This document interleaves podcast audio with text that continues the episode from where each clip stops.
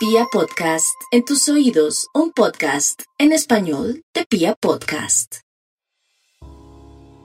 A lo largo de sus 25 años, Héctor Bellerín, el lateral derecho del Arsenal de Inglaterra, ha demostrado ser mucho más que un futbolista. Este joven defensor catalán se ha posicionado como todo un agente de cambio, que ve en el fútbol un espacio más que propicio para darle eco a múltiples reivindicaciones sociales.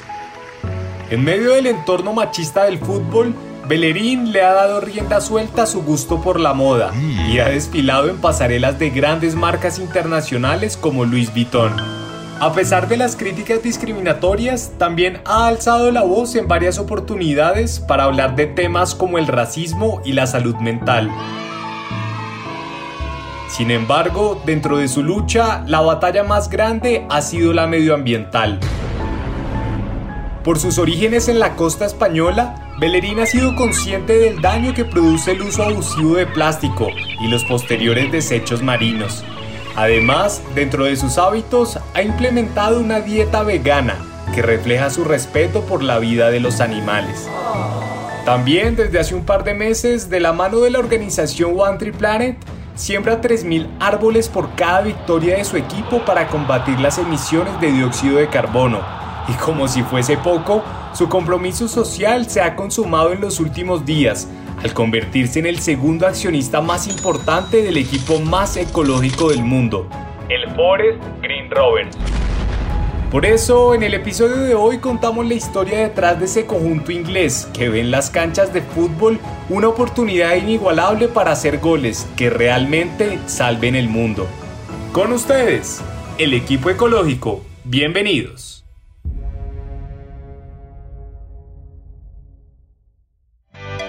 Porque los partidos de fútbol comienzan antes de los 90 minutos. Porque sabemos que es mucho más que un deporte. Y porque la pelota nunca se detiene. Aquí comienza Detrás del Balón.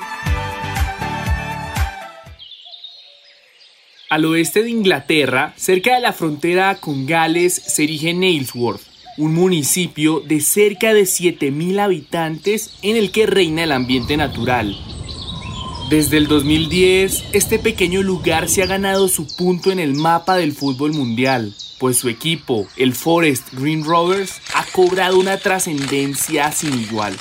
Y no, no es que sea el epicentro de la próxima revolución del fútbol, ni la gran cuna de los jugadores británicos. No, este pequeño conjunto inglés ha pasado a la historia porque en el país artífice de la industrialización ha sentado una postura ambientalista que hoy lo ratifica como el equipo más ecológico del mundo.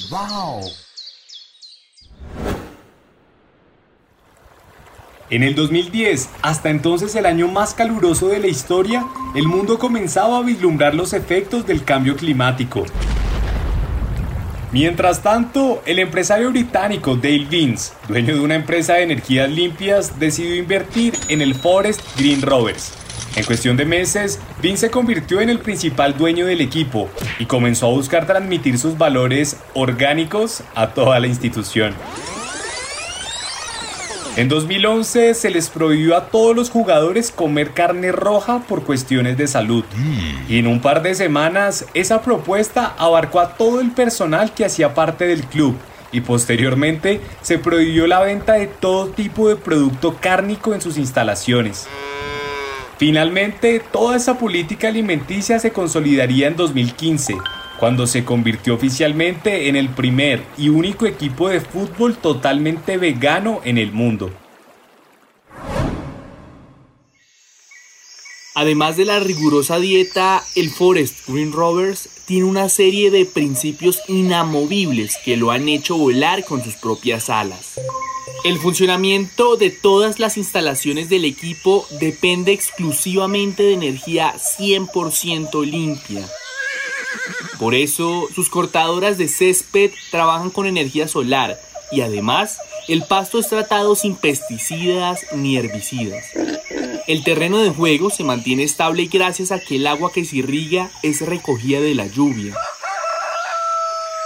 Sus camisetas están diseñadas como la piel de una cebra y están hechas de 50% de bambú, que reduce notablemente la dependencia del plástico. Y, sin entrar en exageraciones, su sostenibilidad es indiscutible.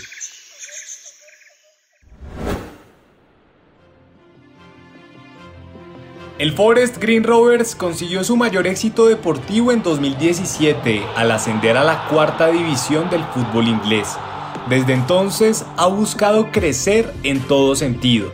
En los planes de los directivos está construir un nuevo estadio totalmente hecho de madera y rodeado de un entorno natural gracias a los 500 árboles que se plantarán en sus inmediaciones. No hay duda de que con este equipo el fútbol comienza a contribuir al partido contra el cambio climático.